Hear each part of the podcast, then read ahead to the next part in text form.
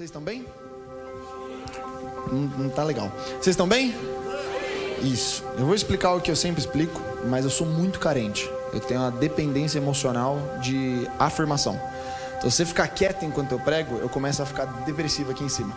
Então, se eu falar qualquer coisa, faz um som, imita uma buzina, joga a cadeira na pessoa do seu lado, entendeu? Pega a carteira e arremessa na pessoa da fileira da frente, não faz, tem problema, tá livre. Pode ser? Faz um joinha para mim. Isso. Então tá bom. Vocês estão felizes? Eu vou pedir para você abrir em 1 Coríntios, perdão, 2 Coríntios, capítulo 1, no versículo 5, enquanto você abre. É, eu queria fazer um desafio para você. Se você usar a Bíblia no celular, vai ser um pouco mais difícil. É, mas eu vou pedir para você pegar o celular, você vai colocar ele agora no não perturbar, para nenhuma mensagem chegar. É, e se você for mais ousado ainda, desliga o 3G que aí ninguém te manda mensagem.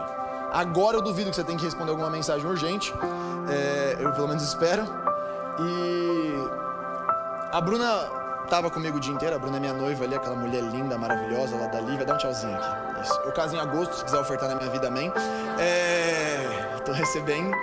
E fazia muito tempo que eu não tinha tanto temor de pregar alguma coisa. E eu não tava com o coração tão apertado. E para quem tem um pouquinho mais de conhecimento comigo, eu falo mais do que a própria boca. E eu vim uma hora e vinte minutos de São Paulo até o ABC aqui calado, sem fazer um som.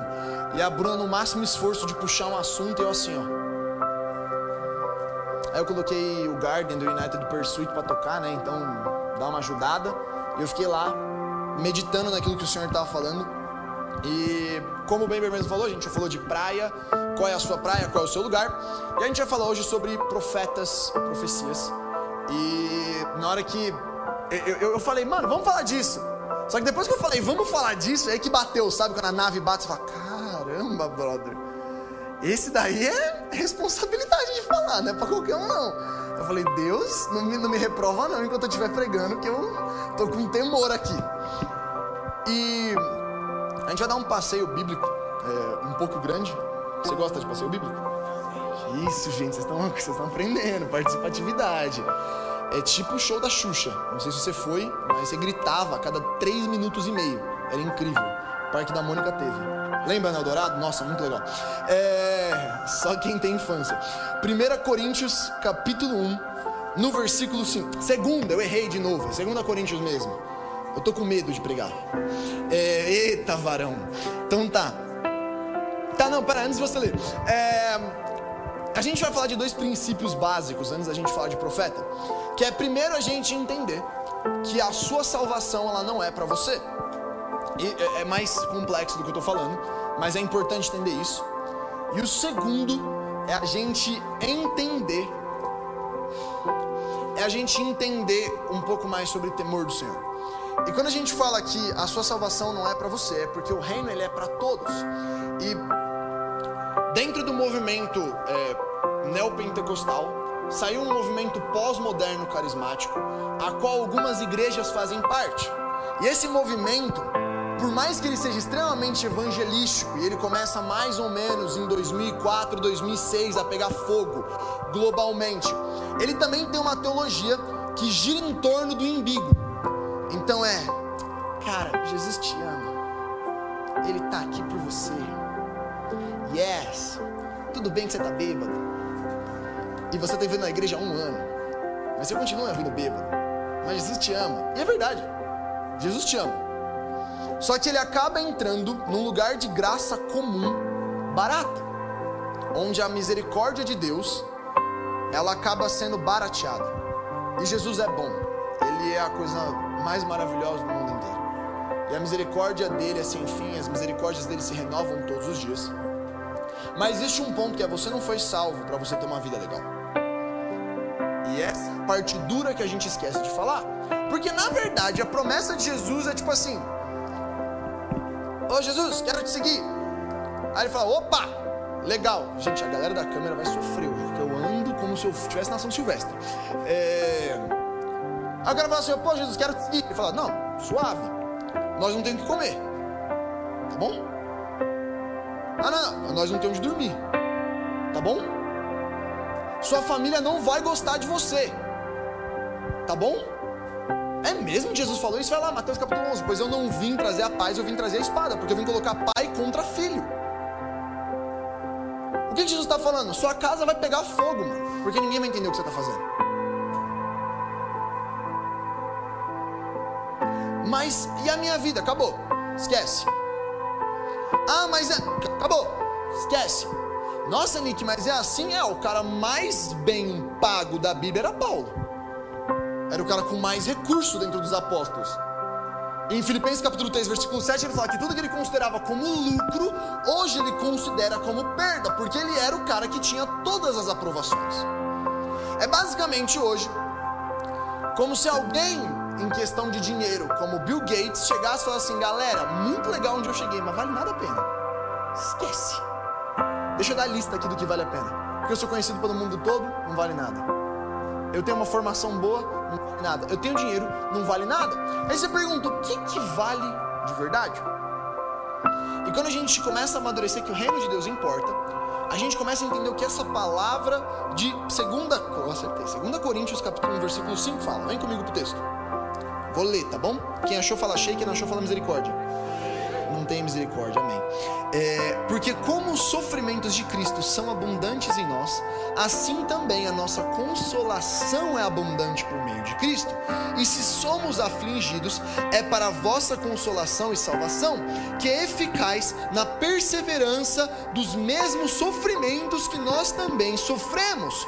Ou se somos confortados, é para a vossa consolação e salvação. Versículo 7. E a nossa esperança acerca de vós é firme, sabendo que assim como sois participantes do sofrimento, assim também sereis da consolação. Amém? Basicamente, o que Paulo desenvolve nesse primeiro capítulo inteiro é que a consolação que nós recebemos dentro do nosso sofrimento, ela não serve apenas para nós, mas para que também nós consolemos as outras pessoas. Então, o alívio da minha dor, ele não é para alívio próprio, ele é para alívio coletivo. Então a graça que reside na minha vida, ela não é para resolver apenas os meus problemas, mas é para resolver o problema das pessoas ao meu redor. E Nick, o que isso tem a ver? Tem a ver com o principal ponto da frase que mais passou na minha cabeça durante 2020. Eu não queria começar a pregação assim, mas eu sinto que é para começar assim. E eu acho que eu repeti ela em quase todos os cultos. E é uma frase muito séria. E eu quero que você repita ela comigo, tá bom? Então fala assim: Jesus não é o Barney. Jesus não é o Barney. Sabe por que Jesus não é o Barney? Porque Jesus não é o do elefante roxo. O elefante não, nossa, eu errei longe aqui.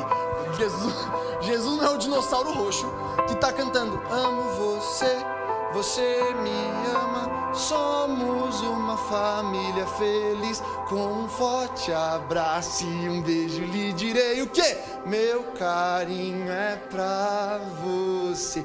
Posso dizer que eu fiz todo mundo cantar Barney num culto em outra agenda, não na minha igreja. Só queria dizer isso. É... Por que isso é importante? Porque Jesus não é apenas o irmão misericordioso que por adoção nos adotou, assim como diz Efésios capítulo 1, mas ele também é o justo juiz. Ele é o príncipe da paz. Ele é o príncipe do Senhor dos exércitos, assim como diz Josué capítulo 4. Só que a gente está achando que Jesus é um passeio no parque, que Jesus vai resolver metade das suas aflições emocionais, sem você ter que mexer nas raízes que você puxou da sua família, porque você não quer mexer nisso, não quer ter um discipulado profundo. Então você vem, porque Jesus é uma dopaminazinha. Ele é um remedinho que você toma para ficar feliz. E aí quando você está mais ou menos, você esquece. Aí você usa ele como revista da Avon, porque quando é conveniente você abre, consulta o produto, pede e depois esquece quem é o revendedor. Eu vou a palma, não. Acho que é isso. Não, não precisa bater palma, palma Jesus. Amém. É... Onde eu quero chegar e por que eu estou pegando tão pesado no começo? Porque o ofício do profeta é o ofício de você desconectar da aprovação alheia você focar na aprovação de Deus. É na hora que você entra num lugar de dependência permanente do Senhor, na qual você não é suprido pelas coisas ou pelas circunstâncias, mas você é suprido exclusivamente por Deus. E a gente precisa desconectar a nossa mentalidade do porquê você vem para a igreja, para você começar a amadurecer que isso aqui não pode continuar sendo um espetáculo. Eu não vou falar um nome, mas teve duas igrejas que eu frequentei ano passado que eu tive vontade de levantar. Sabe por quê? Porque eu estava no show do Coldplay. Era um show. Sabe por quê? Porque era performance com um bando de espectadores, não pessoas adorando, não pessoas juntos levantando uma adoração. Sabe por quê? Porque na hora que acabava a música, todo mundo tava assim, ó, é,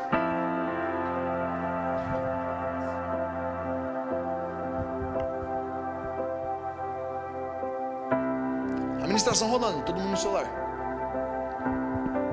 Então, se você vai ficar no celular, por que você veio para casa de Deus? E esse, esse incômodo ele tem que começar a ser latente. Eu e você, a gente tem que ficar nesse lugarzinho aqui e olhar e falar assim: será que eu sou só um pedacinho de madeira aqui? Que se tirar não faz diferença nenhuma. Ou I'm doing something here. Será que quando você sente que as pessoas não estão conectadas com a adoração, a sua reação é pegar o celular também ou começar a interceder por todo o espírito de confusão que vai por terra? É na hora que as pessoas elas estão com dificuldade, é na hora que você começa a interceder pela presença do Espírito Santo sendo derramada ali por encontros celestiais. Será que a gente tem uma sensibilidade de olhar para aquela pessoa que você vê vindo há duas semanas e parece que ela não consegue ter um tempo com Deus, para você no final e conversar com ela e ministrar sobre a vida dela, para entender o que está travando? Recebi o meu, guardei no bolso, e aí galera, qual hamburgueria top que a gente vai? Vocês estão comigo? Eu tô pegando muito pesado? Tá, se eu, te, se eu tiver ofendendo, reclama com Deus, tá? O, o e-mail cai na caixa do Gabriel, ele é super gente boa, ele te responde. É... A gente tem que sair de um lugar de passividade. Cara, tem que ter um certo saracutico no popô quando você tá sentado sem fazer nada. Tipo, caraca, mano, tô aqui há dois meses, não dá pra fazer nada, mano. Vamos arrumar uma cadeira, vamos passar um álcool aqui ó, no palco. Mano, pega um aspirador, um vácuo aqui, ó. Pega ali, mano. Vamos pegar uma VAP e limpar aquele salão, velho. Vamos fazer alguma coisa. Porque o serviço também agrada ao Senhor. Só que esse lugar de hum, incompleta inconformidade, ele tem que ser natural. Então, eu vou. Posso contar uma história? Vou contar. É, Segunda-feira, a gente tava numa gravação e essa gravação ela tava engatando. Tava lá, sabe aquela primeira música que a galera tá meio tipo. É, Libertadores. É. Aí na, na segunda a galera já esqueceu, tá entrando. Na terceira, algo espiritual rompeu. E quando isso rompeu, logo em seguida, uma das, uma das minhas grandes amigas, ela começou a tossir muito. E ela tem uma unção profética muito forte e ela tem um dom de discernimento de espíritos. E quando eu andava com ela na época do bailinho, eu já vou contar a história do bailinho, porque todo mundo gosta. É... Ela sempre que tinha um espírito imundo, ela começava a tossir como se ela estivesse engasgando com um pedaço de osso do KFC. Ela começava a tossir, mas aquela tosse lá, que se hoje alguém tossir assim no metrô, você sai. Em qualquer estação.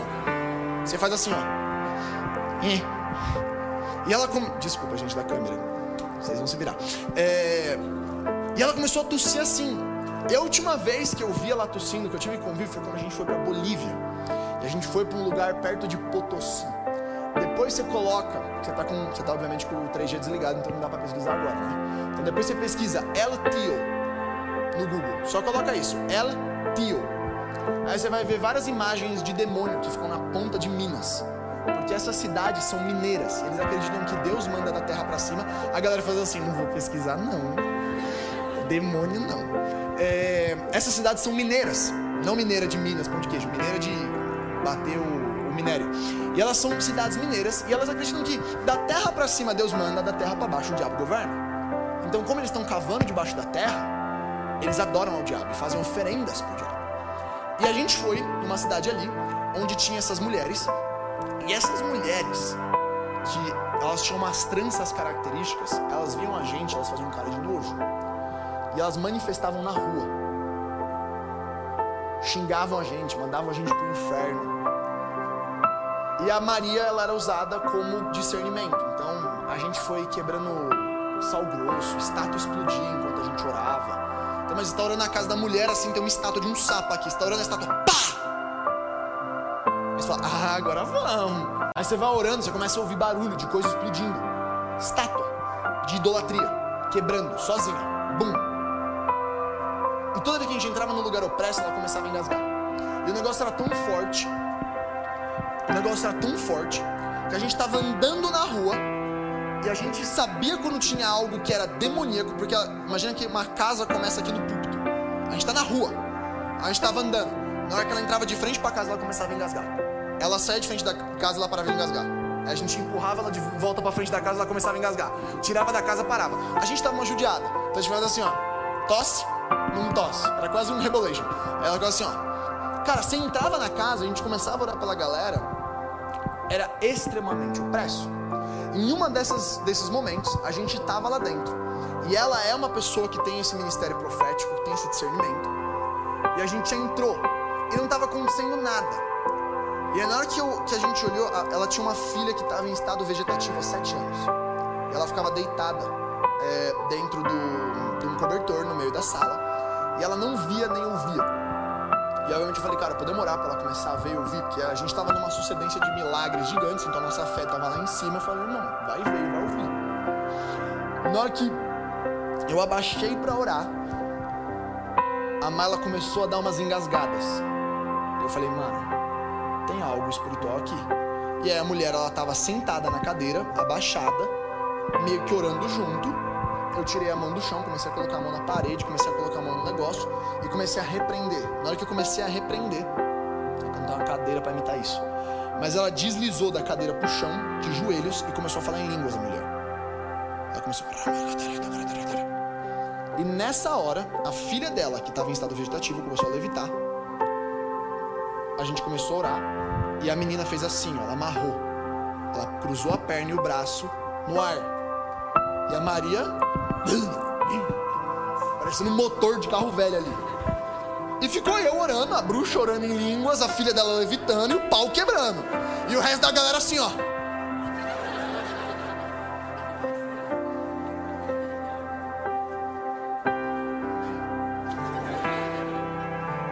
Isso durou uns três minutos. Na hora que a menina parou de levitar, a mulher ficou quieta, ela continuou abaixada, eu continuei orando, a Maria parou de tossir. Na hora que eu parei de orar, a mulher levantou. Só que ela levantou com outro semblante. Perdidíssima. Tipo, nossa, vocês estão aqui, né? Vocês querem laranja? E saiu. E foi pegar laranja. E eu assim, ó. E eu cheguei na Maria e falei, você tá sentindo alguma coisa? Ela, não. Aí a gente começou a orar. E o louco é que eu andei com a Má por dois, três anos. Então a gente aprendeu a discernir coisas. Então a gente orar por alguém, eu, eu deixava a Má do, do, meu lado atrás e começava a orar.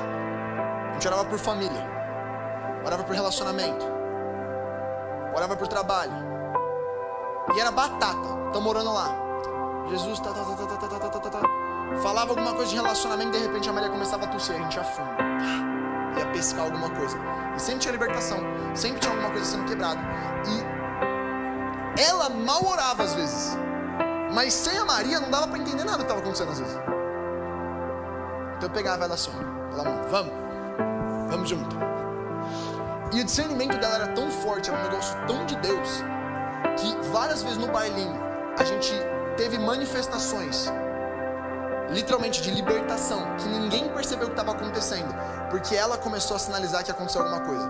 E aí, antes do bicho pegar fogo, a gente já mandava força-tarefa do Power Rangers para trás da galera, porque ela tinha um dom que não era de usufruto para ela.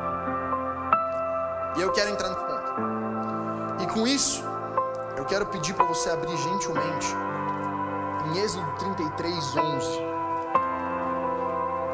Vocês estão comigo? Vocês estão entendendo o que eu quero dizer? Eu nem comecei a dizer nada ainda. É... Brincadeira. Êxodo, capítulo 33, versículo 11.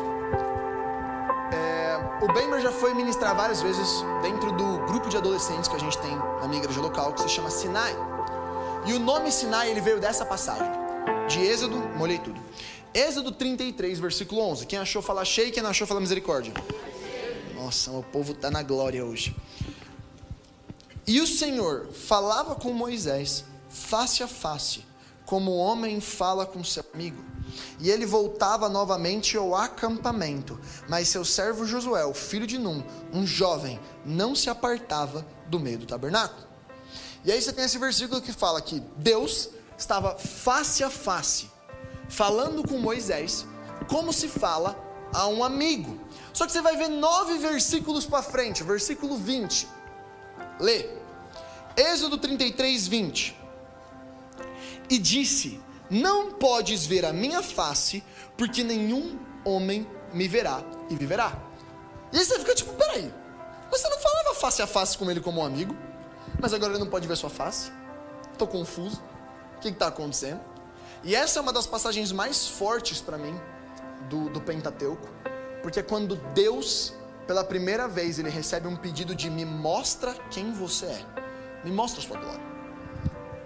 Só que nesse lugar, nesse texto, são estabelecidos dois pontos: um lugar de intimidade profunda, mas um lugar de reverência e temor profundo. E o que falta hoje, olhando nisso, é temor. E é por isso que Jesus não é o Barney. Porque você não tem medo do Barney. E eu, quanto mais eu comecei a, amadure, a amadurecer meu relacionamento com Deus, eu comecei a entender o que, que era o temor. O temor, ele não está ligado a um medo de ser condenado, mas ele está ligado à ciência do tamanho de Deus, e está ligado à ciência da glória de Deus. Ele tem uma analogia muito boa. Quando você vê um prédio de longe, você não sabe quão grande ele é. Agora, quanto mais perto você vai andando dele, a sua vista para de ser assim começa a ser assim, ó. E nesse lugar você começa a perceber o quão pequeno você é. Existe um movimento diretamente proporcional a se relacionar com Deus que é ter temor. Que é ter temor àquilo que Deus fala aquilo que Deus faz e aquilo que o Senhor construiu. E eh, eu, eu, eu gosto do exemplo de que eu adoraria me desviar, mas eu não consigo. Porque eu tenho tanta coisa para explicar que dá mais trabalho ir do que ficar. Você fala assim, é, Deus não existe. Eu, rapaz, mas eu estou mentindo demais. E não importa o tamanho da minha dúvida. Eu tenho que desmentir tanta coisa só no bailinho a gente tem uma pasta de laudo médico. Tem câncer, diabetes, resolução hormonal, osso. Eu vou ter que pegar um por um e falar que aquilo ali é mentira. Eu tenho que pegar mais ou menos uns 1.500 testemunhos de cura nos últimos quatro anos e falar, não é bobagem. Tenho que olhar para a menina levitando, cabru chorando comigo e falar, não, bobagem. Nick, onde é que você quer entrar? Parte do que falta da gente não ter um ambiente profético é que a gente não consegue ter realidade da glória de Deus e do mundo espiritual. E isso faz com que a gente não tenha temor. Porque a gente fala palavras bonitas, a gente vive num lugar bonito, mas a gente não vive, o fruto do reino. Irmão, é muito difícil você ter a cara de pau de ter que subir para ministrar e continuar com sua vida do jeito. Porque ou você já entrou no lugar que a Bíblia fala de doutrinas de demônios, onde você está anestesiado, ou você não entendeu nada. Ou é para cá ou é para lá. E o que falta às vezes na gente é esse drive. Depois que eu voltei, a minha vida teve um, um grande, uma grande transformação depois que eu fui para o Piauí. Porque no Piauí eu fui confrontado com coisas que eu nunca vi na minha vida. E eu podia voltar para lá e continuar sendo crente médio da minha igreja, eu tinha que aceitar um fato que eu não tinha mais como negar. Que é, Jesus é dez vezes mais real do que eu imaginava. O bagulho é muito louco e tá na hora do de eu parar de brincar de casinha ou eu levar as coisas a sério. Nick, mas o que é brincar de casinha? Brincar de casinha é aquele cristianismo que ele é bater ponto, sabe? Você faz escala na igreja, você vem no culto, você tem uma vida com Deus. Tem um cara maravilhoso que é o Brennan Manning. E ele tem um livro que é O Amor Furioso de Deus. E tem um capítulo que me quebrou, que ele passa repetindo a mesma frase, falando: Não deixa o seu relacionamento com Deus se tornar uma performance. Sabe o que é uma performance? Uma performance, se a gente for agora aqui num restaurante, no McDonald's, uma hamburgueria, e a gente vai lá e fala assim: Yes, vamos entregar uma palavra de conhecimento e orar pelas pessoas. E todo mundo se anima, a gente ora, vai ser muito legal, Deus vai fazer alguma coisa, porque eu sei que Ele faz. Mas a pergunta é: se eu for lá sozinho, eu faço mesmo ou aquilo ali é só o show? Vocês estão comigo?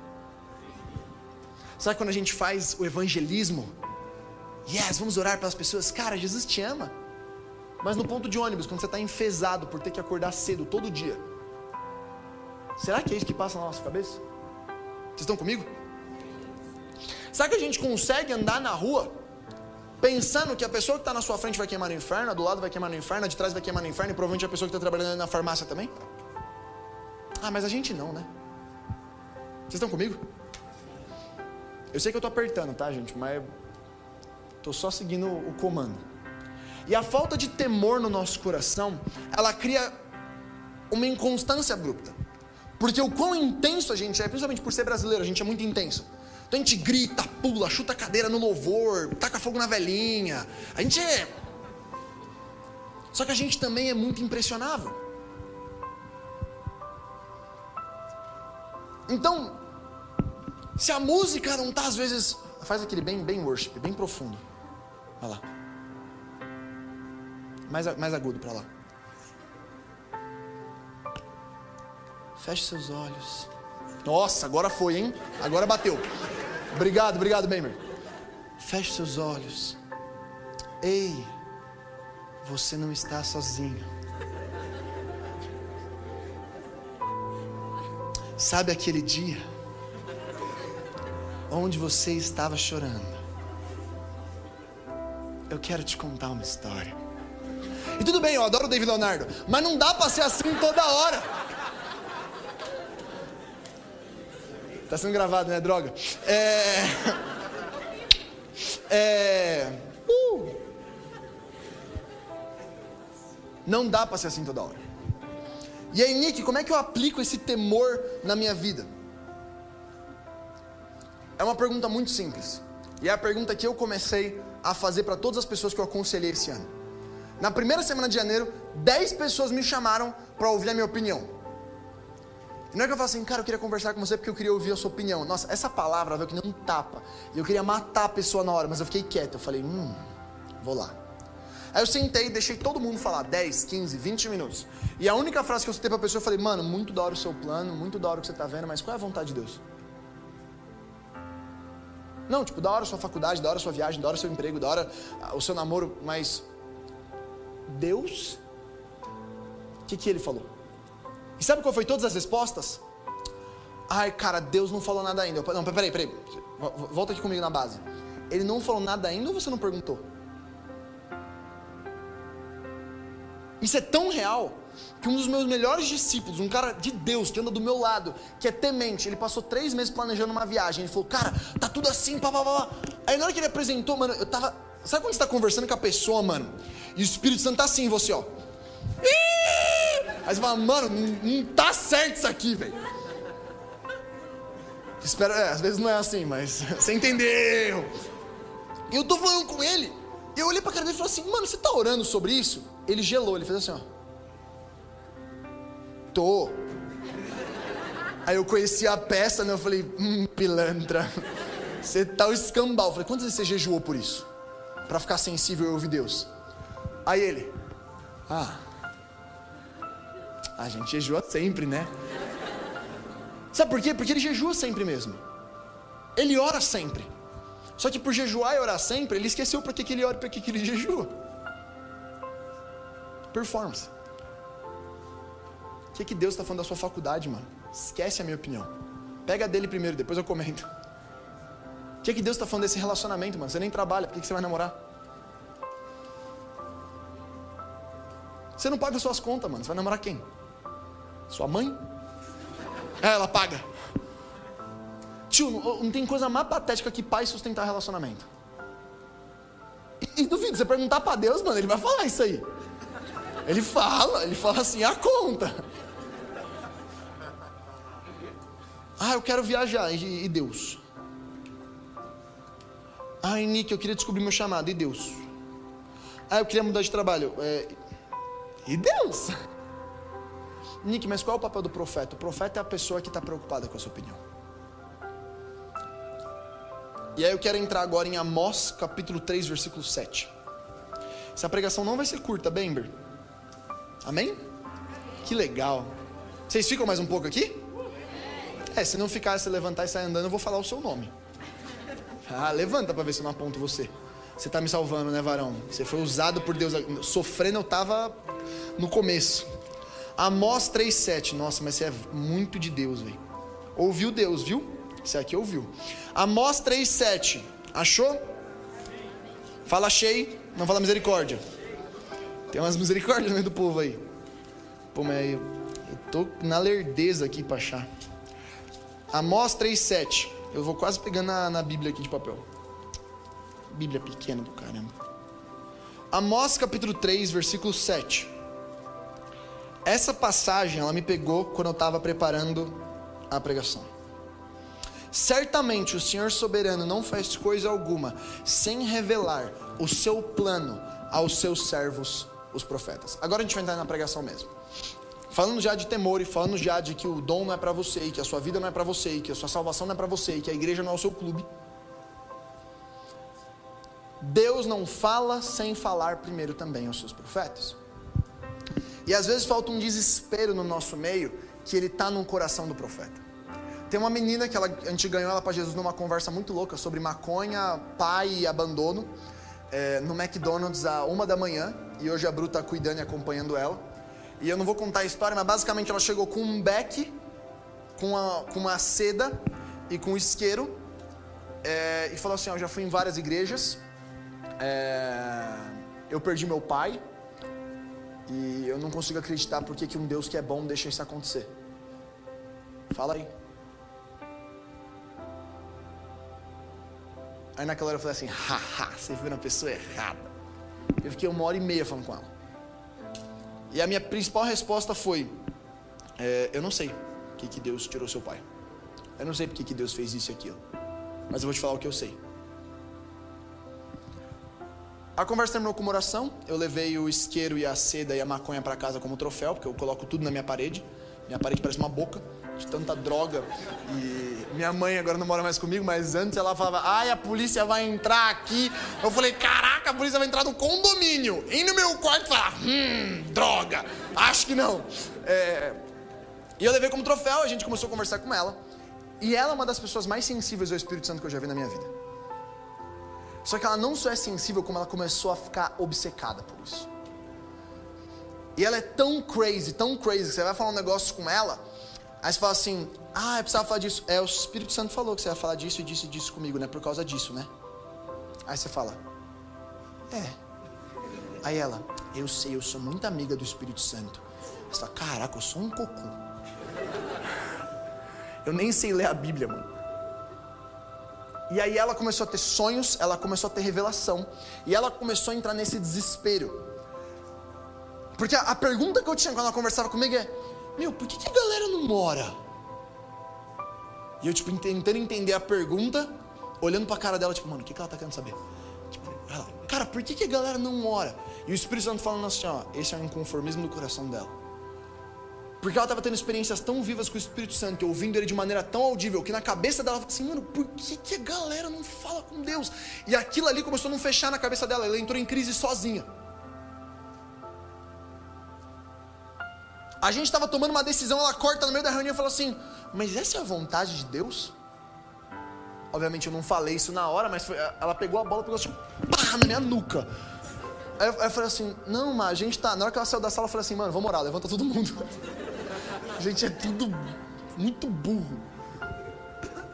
E ela começou a ter sangue de profeta, que foi o termo que eu comecei a falar para ela. Que é ser incomodado, enquanto todo mundo está tentando ser racional, enquanto o mestre está tentando ser lógico fazendo planilha, ela está tipo assim: Mas será que isso é de Deus? Ela é a pessoa que, enquanto todo mundo está tendo uma reunião estratégica, ela está orando no quarto dela, ela vem e fala assim: Mano, eu acho que o caminho errado. E é uma das pessoas mais submissas possíveis. De ouvir, de querer aprender, de querer conversar, de pedir perdão, de pedir ajuda. Mas é uma das pessoas mais submissas ao Senhor também. E eu comecei a olhar e falar assim, cara, que falta faz ter alguém com sangue de profeta na casa. Sabe por quê? Porque eu tenho segurança de que se a gente estiver numa direção errada, não vai acontecer por muito tempo. Por quê? Porque eu tenho gente como ela por perto.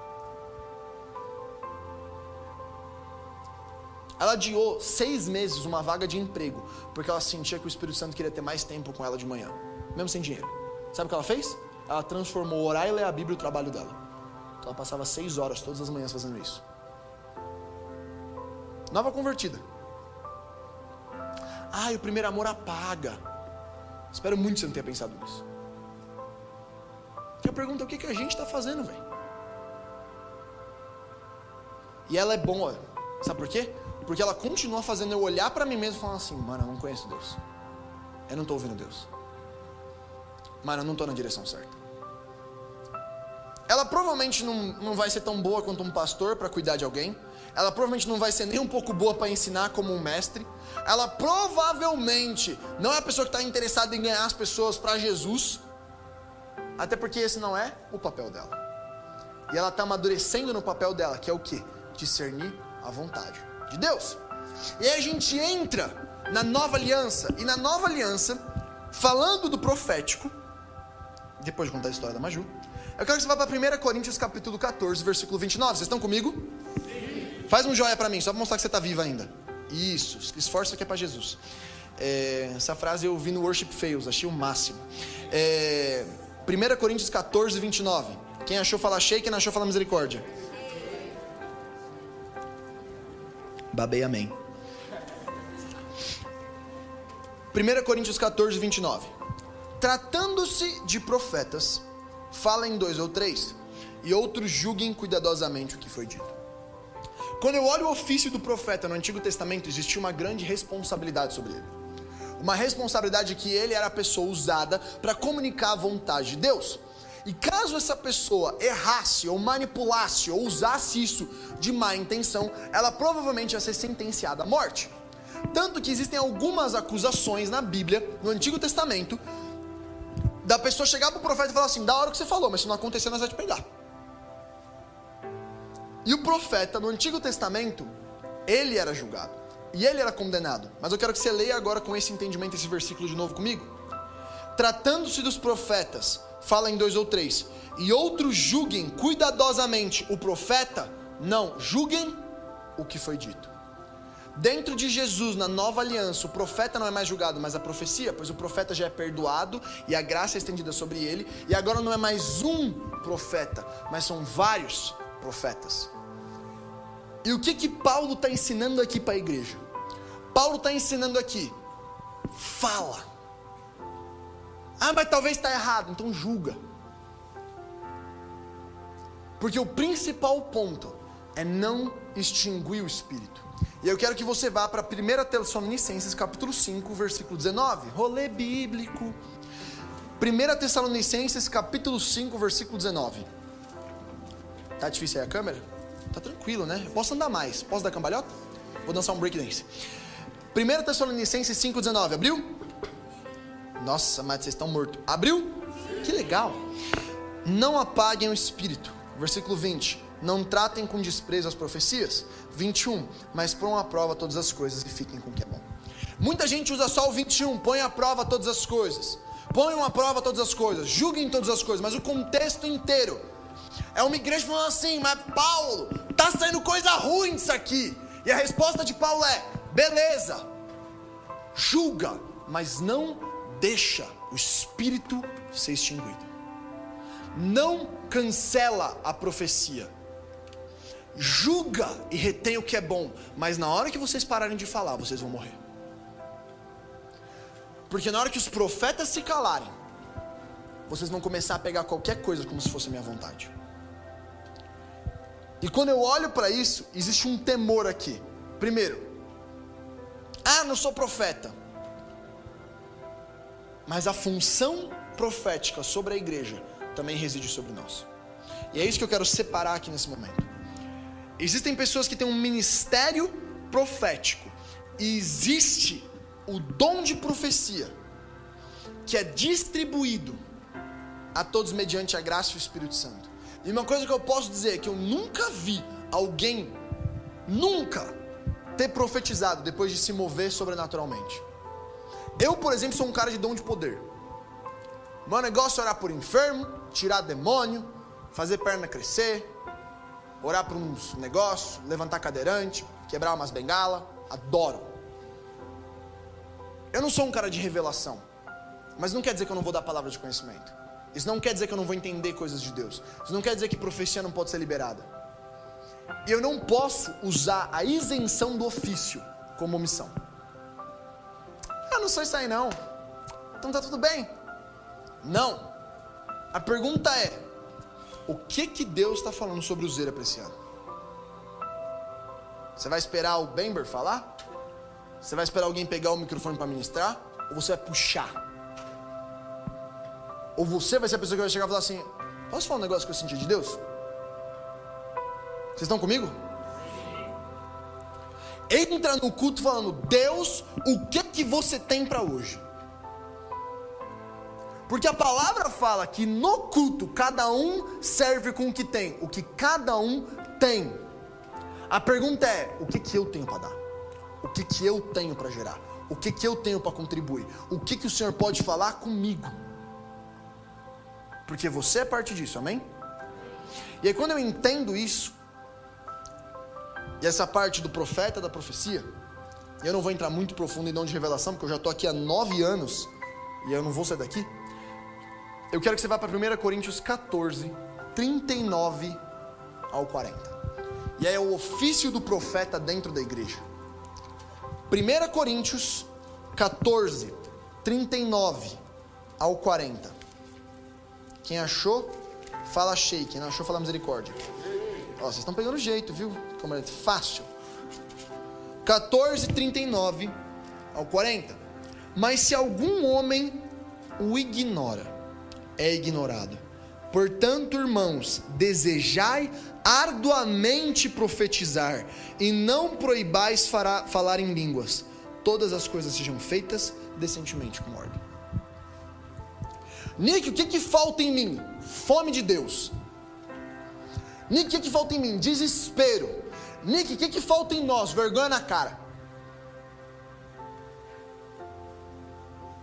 A igreja não é um rebanho guiado cegamente apenas por uma pessoa, mas é um rebanho que se submete a alguém e que, em entendimento, governa conjuntamente.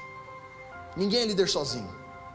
Eu não preciso ficar discernindo de Deus sozinho, até porque Deus não quer que eu discerna sozinho. E uma coisa que o Senhor tem falado muito comigo é que não vão existir Billy Grahams daqui para frente. Sabe quem é o Graham, né? Eu já, eu já vou chegar no quinto ponto, que é o mando de Graham. Um cara sozinho enche um estádio. Todo mundo vai lá para ouvir ele. Ele fala, prega, uma galera aceita Jesus. Bacana, acabou, vamos para casa. Só que o que está acontecendo? Isso é algo do Senhor. Não é uma pessoa só, é um corpo. E esse foi o meu entendimento durante o descendo, como alguém que participa. Ah, estou de merchan hoje, ó, oh, foi sem querer. Não é uma pessoa enchendo um estádio, é o corpo enchendo um estádio. Não é uma pessoa fazendo show, é o corpo levando para algum lugar. Nick, o que você quer dizer? Igreja para as 10, 20 anos, para amadurecer, não é um bando de pessoas assistindo alguém num púlpito, é um corpo adorando ao Senhor em harmonia em uma só voz, cada um com o seu instrumento. Vocês estão comigo? Então a pergunta que tem que vir de você é o versículo 39, que fala, 38, perdão, não, 39. Portanto, irmãos, desejai arduamente. Vocês estão comigo? Desejai arduamente. Desejai arduamente para que profetize. Tem que ter um incômodozinho, uma pulguinha na orelha quando Deus não estiver falando com a gente. E eu lembro disso, e aí uma história de bailinho. A gente estava tomando uma decisão de mudar de um lugar. Para quem não sabe, bailinho é um movimento evangelístico muito louco, que a gente enchia uns lugares com 1.200 adolescentes, uma galera não cristã, 500 pessoas aceitavam Jesus numa noite. A gente ficava orando duas horas por cura e era a maior festa do, do samba lelê, era muito da hora. É, ainda existe, mas ele está online agora porque não dá para colocar 1.200 pessoas no espaço. Porque a gente colocava tipo uns 800 adolescentes no espaço desse tamanho, tá? Ficava assim, ó, eh, amontoado, mas é uma delícia. E aí nesse lugar a gente estava querendo mudar para um novo espaço. Só que Deus não falava para onde era. E a gente estava tipo, mano, a gente precisa mudar. E sabe o que a gente começou a fazer? A gente começou a pesquisar lugar. a, a, a conversar, pá, pá, pá. E aí chegou uma hora que eu falei assim, mano, não dá pra ser assim. Eu falei, galera, a gente vai começar a orar e amanhã vai aparecer alguém. A gente orou. E tiveram dois sonhos, e deram esses sonhos. E mandaram uma mensagem para alguém. Falaram assim: olha, eu tenho um cara que ia ofertar é, um espaço. E ele veio com o espaço. E, mano, era um espaço animal. Animal. Animal. E a gente olhou para esse negócio e falou assim: mano, é isso. Só que na hora o que, que o Senhor fez? Ele me lembrou do sonho. Ele falou: ei, não é isso. E eu olhei para a cara dele e falei assim: ó, não é aí que Deus quer a gente. Imagina a petulância, né? Eu com 19 anos, um cara, um empresário querendo me dar um lugar de graça, falando assim: não é aí. Aí ele ficou extasiado, ele, por quê? Porque Deus falou que ia ser em outro lugar. Assim, assim, assim, assim. Aí ele parou, pensou, pegou o celular e falou: Mano, tem um cara da minha igreja que ele tem um galpão. E assim, assim, assim. Vamos lá? Vamos lá. Na hora que a gente entrou no galpão, a gente pisou naquele lugar, a gente olhou e falou: É aqui. E quando a gente foi para aquele lugar, a gente viu o maior romper espiritual da vida de todo mundo. Agora, o ponto principal é: a decisão lógica era o primeiro sim, mas a decisão de Deus era olhar para a cara do cara rico, que estava dando um tempinho na agenda dele, que devia custar uns 100 mil reais, para eu no meio do churrasco, ele levou a gente num rodízio top de Osasco. É Osasco, mas é top. Lá, mano, animal ali, eu debulhando na carne, olhei para ele e falei assim: ah, não é. E Deus honrou. Só que imagina se a gente não se incomodasse por orar no outro dia e Deus não tivesse dado o sonho. Vocês estão comigo? A pergunta é, mano, o que vocês vão fazer quando isso aqui encher? Vocês têm um plano? Eu espero que vocês não tenham. Mas a pergunta é, será que Deus já começou a falar e a gente não está ouvindo? Porque, mano, para mim até na metade do semestre isso aqui enche, em nome de Jesus. Que Deus manda. Agora a pergunta é, para onde a gente vai depois? Ah, mas isso não é problema meu. É muito problema seu. Tem que ser. E aí a gente entra na última parte.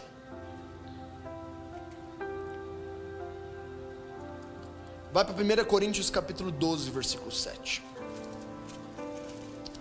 Vocês aguentam só mais um pouquinho? Ó, já enfraqueceu.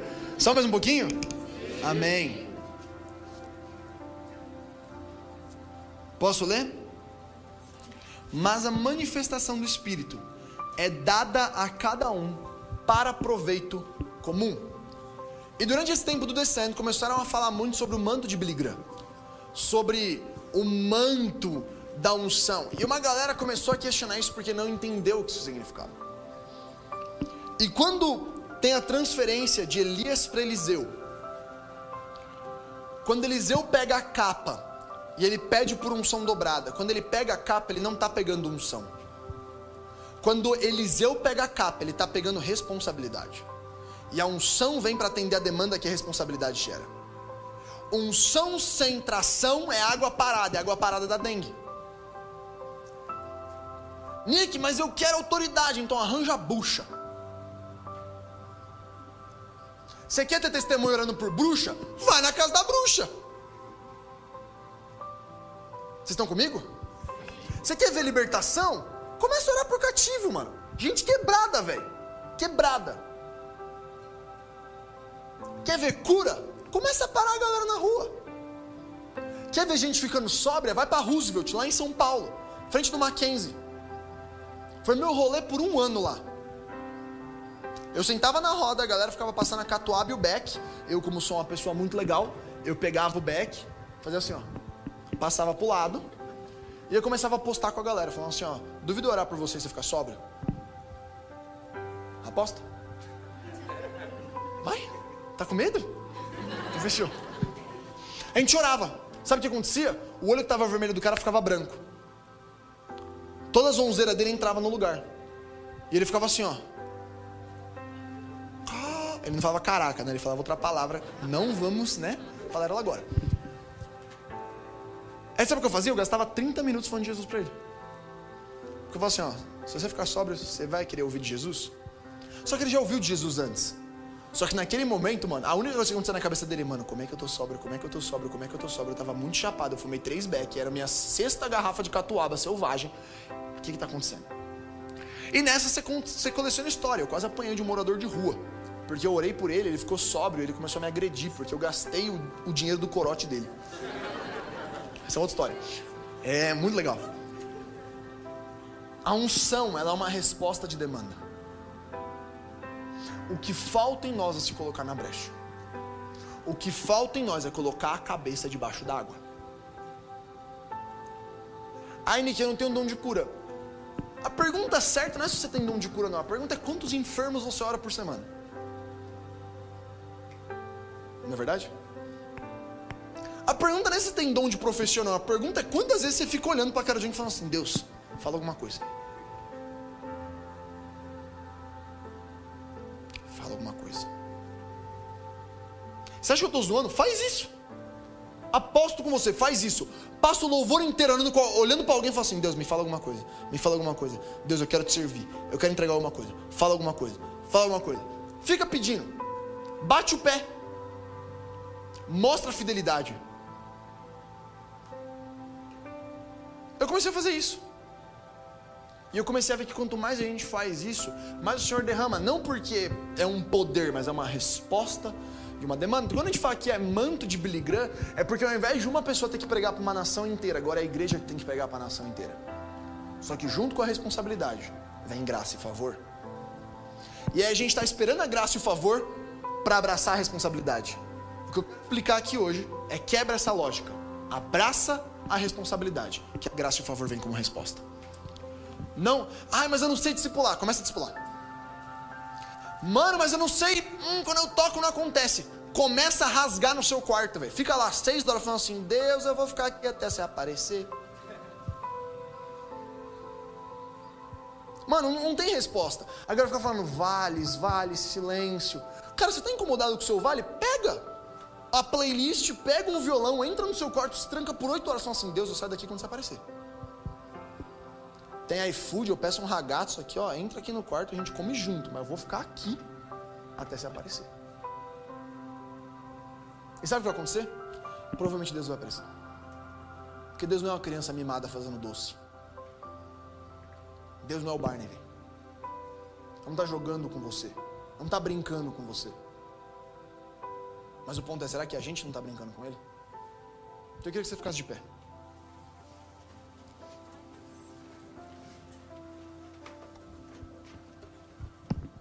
Pode bagunçar? Então tá bom. Vocês estão bem? Levanta a mão para mim. Então tá bom. Eu vou pedir para a gente fazer só uma oração rápida.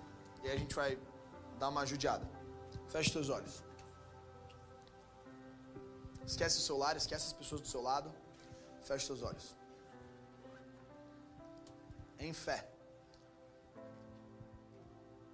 Jesus, eu peço que toda vergonha caia por terra agora em nome de Jesus. Eu peço que todo espírito de infidelidade, todo agora espírito de confusão, todo espírito de incredulidade vá embora agora em nome de.